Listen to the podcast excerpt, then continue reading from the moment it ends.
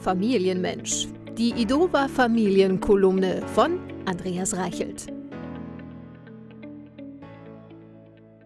Das Dasein als Eltern ist zunächst mit intensivem Abwarten verbunden. Allein die neun Monate bis zur Geburt stellen ein Wechselspiel von Vorfreude und Nervosität, von zeitlichem Ranzoomen und Wegschieben dar. Doch nach den kräftezehrenden Stunden des Geburtsprozesses übrigens nicht nur für den Mann, hält man das Neugeborene im Arm und fragt sich, wie das Leben des kleinen Menschleins sein wird. Wann wird es lernen zu laufen, zu sprechen oder am ersten des Monats das Taschengeld einzufordern?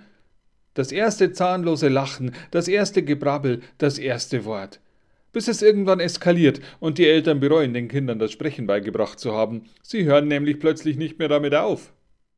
Bei uns Vätern erzeugen die verbalen Lawinen dann zuweilen Verspannungen. Konzentriert stiert man auf den kindlichen Brustkorb, um ins infantile Luftholen doch mal ein Wort einzuflechten. Doch es kommt nicht. Kinder scheinen ab einem gewissen Alter die Fähigkeit zu haben, durch die Augen zu atmen. Vielleicht rollen sie deshalb auch so häufig damit, wenn die Eltern mal zu Wort kommen. Doch auch hier ist wieder abwarten die Devise, denn eines Tages werden sie plötzlich wortkarg. Wie war es in der Schule, wird mit einem einfachen Bastjo beantwortet.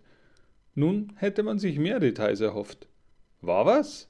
Nein, Bastjo. Der Output wird ab diesem Zeitpunkt stimmungsabhängig. Man kann es sich wie einen Regen vorstellen. Mal scheint tagelang die Sonne, dann kommt ein vorsichtiger, warmer Nieselregen daher, aber irgendwann schüttet es auch, blitzt und donnert. Ja, zuweilen gleicht die Kommunikation mit Teenagern einer Wettervorhersage. Die Erwartung passt vielfach nicht zum Tatsächlichen. Und komischerweise ist man auch immer falsch angezogen.